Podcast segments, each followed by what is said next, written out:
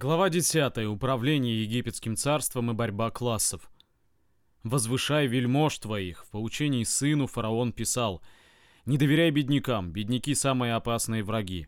Царь славен знатными, возвышай вельмож твоих, выдвигай твоих воинов, награждай их имуществом, землей и скотом». Так свою огромную власть фараоны использовали для беспощадной эксплуатации тружеников в интересах знатных рабовладельцев. Фараон давал вельможам на прокормление целые селения, жители которых должны были снабжать продовольствием вельможу и его многочисленных слуг. Вельмож фараоны назначали судьями и начальниками разных отраслей управления страной. В их распоряжении было множество чиновников, стражников и воинов. Судьи сурово расправлялись с людьми, покушавшимися на жизнь и имущество рабовладельцев. Со злобой требовал фараон «Истреби мятежника, убей его, уничтожь его близких, истреби память о нем». Судья хвалился своей жестокостью, я внушал ужас толпе, я сгибал узника, я заставлял мятежника сознавать свои ошибки. Налоги и повинности. Главным занятием египтян было земледелие, поэтому чиновники записывали, сколько у каждого крестьянина земли и скота, сколько фруктовых деревьев. Со всего этого крестьяне должны были платить налоги, сбор в пользу государства – Чиновник рассказывал, горе крестьянину, на его участок пришел сборщик налогов, он считает урожай, с ним стражники, у них палки и пальмовые прутья, они говорят, давай зерно, зерна нет, и они бьют крестьянина, он связан, связаны его жена и дети. По всему Египту стояли царские амбары с зерном.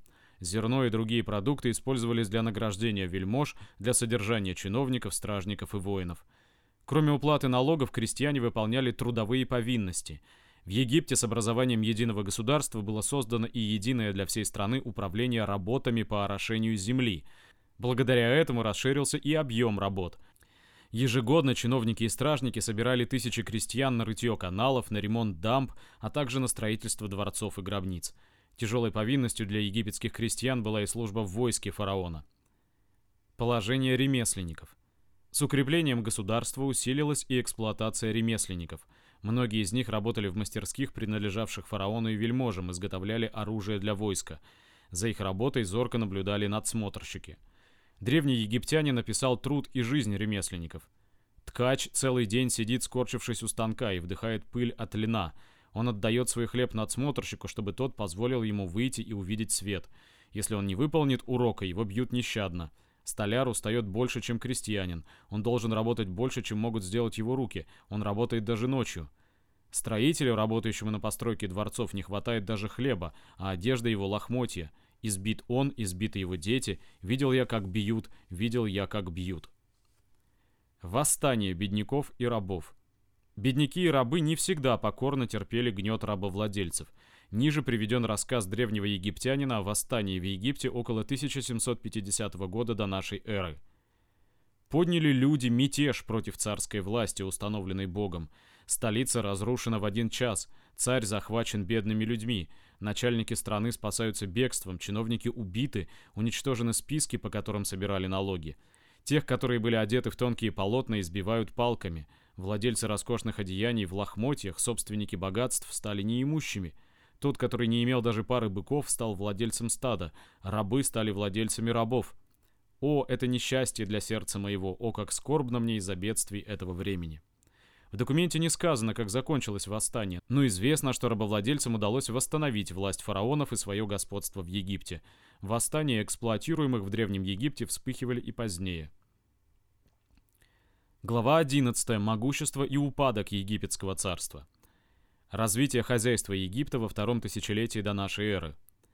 К середине второго тысячелетия до нашей эры египтяне достигли крупных успехов в развитии сельского хозяйства. Был изобретен шадуф, облегчавший подъем воды в сады и на высоко расположенные поля. С расширением работ по орошению и осушению земель увеличилась площадь обрабатываемых земель в долине Нила. В Египте стали разводить привезенных из Азии лошадей – ремесленники научились сплавлять медь с. Такой сплав называется бронзой. Орудия труда и оружие из бронзы были тверже и прочнее, чем медные. Применение бронзовых орудий способствовало повышению производительности труда. Новая столица египетского царства, Фивы, стала большим городом, украшенным великолепными постройками.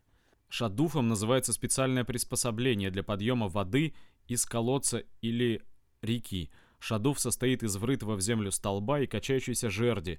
На одном конце жерди камень, на другом кожаное ведро. Усиление египетского войска. Развитие ремесла в Египте позволило фараонам хорошо вооружить войско. Главную силу войска составляла многочисленная пехота, набранная из крестьян. Были созданы отряды, сражавшиеся на колесницах, легких двухколесных повозках, запряженных лошадьми. На колеснице обычно стояли два воина, один правил конями, а другой стрелял из лука. В бою колесничие стремительно врывались в ряды противника, а при победе преследовали бегущих. Завоевание фараонов. Около полутора тысяч лет до нашей эры фараон Тутмос III двинулся с войсками в Переднюю Азию, славившуюся тканями, другими ремесленными изделиями, лошадьми, строевым лесом, которого не хватало в Египте. Неожиданно для противников Тутмос III провел свое войско через горы и нанес решительное поражение неожидавшим его вражеским войскам. Бежавшие противники едва успели укрыться за стенами крепости. Египтяне осадили крепость и заставили противников сдаться. Древняя египетская летопись так описывает сдачу крепости. Владетели этой страны приползли на своих животах, чтобы испросить дыхание для своих носов. Взятие крепости открыло путь к дальнейшим завоеваниям в Передней Азии.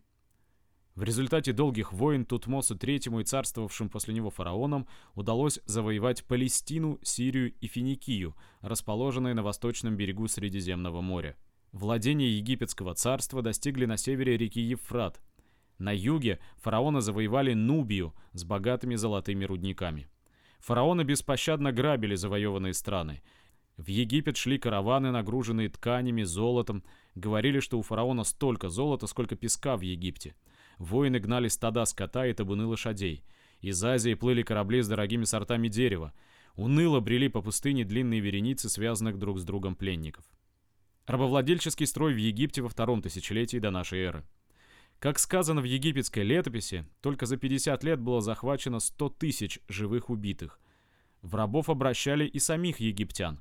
Нередко крестьяне и ремесленники вынуждены были просить у богачей в долг зерно или медные прутья, служившие в Египте деньгами – если бедняк не мог отдать свой долг и приплату к нему в назначенный срок, то чиновник продавал в рабство самого должника или его детей.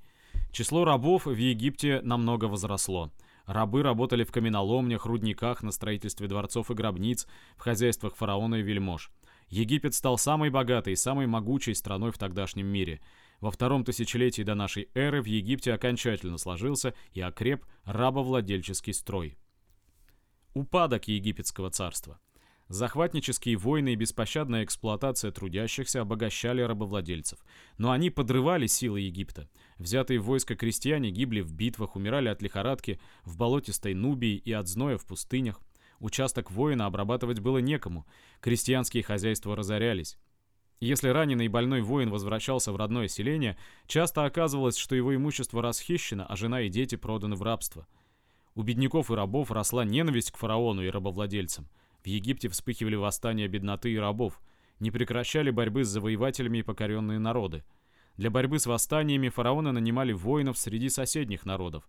Наемники жестоко расправлялись с крестьянами и рабами. Но для войны с другими государствами наемники были ненадежны, они могли перейти на сторону противника. Разорение крестьян, восстание рабов, бедноты и покоренных народов, нападение соседей ослабили египетское царство, оно потеряло свои завоевания в Азии и в Нубии, а в начале первого тысячелетия до нашей эры с трудом оборонялось от нападения соседей. Глава 12. Зарождение научных знаний и письменности в Древнем Египте. Развитие хозяйства и установление рабовладельческого строя в Древнем Египте способствовало быстрому развитию культуры, научных знаний, письменности, искусства. Культура Древнего Египта была тесно связана с религией.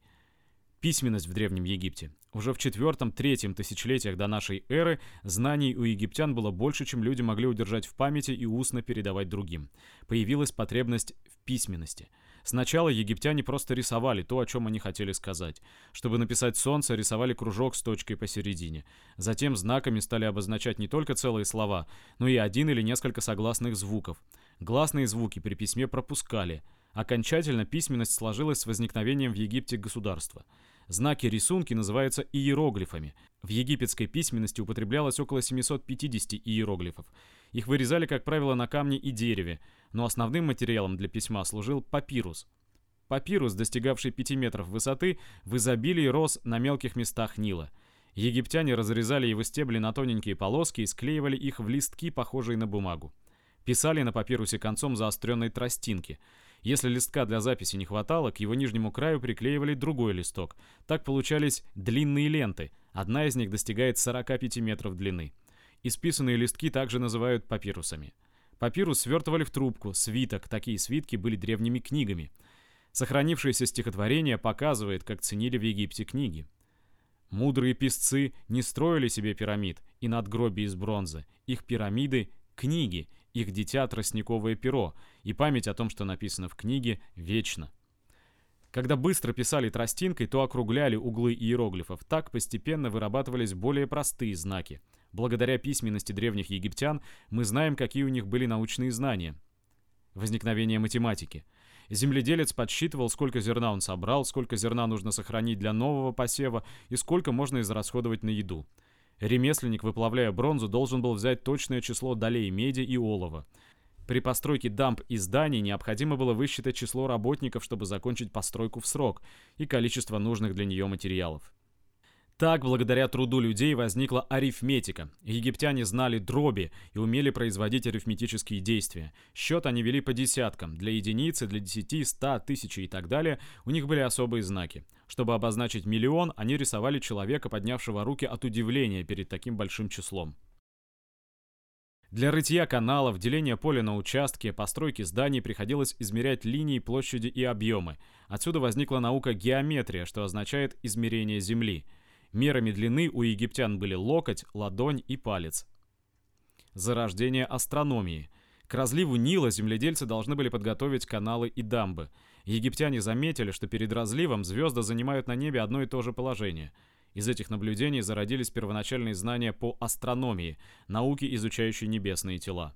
Ночью по звездам египтяне ориентировались на местности и определяли время. Они даже составили карту звездного неба. Однако египтяне считали, что движением небесных тел управляют боги. Созвездия они представляли себе в образах людей, животных, фантастических существ. Поэтому на карте неба изображены различные фигуры – Конечно, наблюдая небо невооруженным глазом, египтяне не знали о существовании многих звезд, известных сейчас. На основе своих астрономических знаний египтяне составили календарь. Время от начала одного разлива до начала другого считалось годом, который делили на 12 месяцев. По подсчету египтян в году было 365 дней. День они делили на 12 часов, ночь тоже. Египтяне изобрели солнечные и водяные часы. Медицина в Египте – Медицинские знания зародились еще у первобытных людей. Египтяне хорошо знали внутреннее строение человеческого тела и значение сердца в жизни человека. В Египте говорили «тайна врача – знание хода сердца». Определяя, болен ли человек, врачи слушали пульс. Они знали целебные свойства многих растений. Сохранились бронзовые инструменты, которыми врачи делали операции. Как была прочитана египетская письменность? Язык, на котором говорили и писали древние египтяне, был впоследствии забыт. Никто не мог прочитать египетских записей. В начале 19 века в Европу был привезен камень, найденный в египетском городе Розетте. На камне была высечена надпись на египетском и греческом языках. В надписи имя царя Птолмеес было выведено рамкой. Выдающийся французский ученый Шампальон, знавший греческий и другие древние языки, предположил, что в имени царя каждый иероглиф означает отдельную букву. В работе ему помогла находка другого камня, на котором было высечено имя Клеопатра. Сопоставляя надписи на египетском и греческом языках, Шампальон сумел разгадать значение нескольких десятков иероглифов. Пользуясь разгаданными иероглифами, Шампальон прочитал затем имена Тутмоса и других фараонов. Школы в Древнем Египте Обучение письму и начаткам научных знаний продолжалось много лет. Так как египетскому государству были необходимы грамотные чиновники и образованные люди, то в Египте были устроены школы для обучения мальчиков. Учились в них дети богатых египтян. Ученики упражнялись в письме и решали задачи. Младшие школьники писали на черепках разбитой посуды, а старшие — на листках папируса. Сохранились письменные работы учеников с ошибками, исправленными учителем. В поучении школьникам было сказано — Пиши рукой своей, читай ртом своим, советуйся с теми, кто знает больше тебя, иначе будут бить тебя. Уши мальчика на спине его, он слушает, когда его бьют. Помощника учителя называли человек с розгой, он сёк ленивых и непослушных учеников. В Древнем Египте письменность была доступна совсем немногим. Научные знания способствовали развитию сельского хозяйства, ремесел, строительства и судоходства. Письменность помогала сохранять знания и художественные сочинения, передавать их от старших поколений младшим, от одних народов другим народам.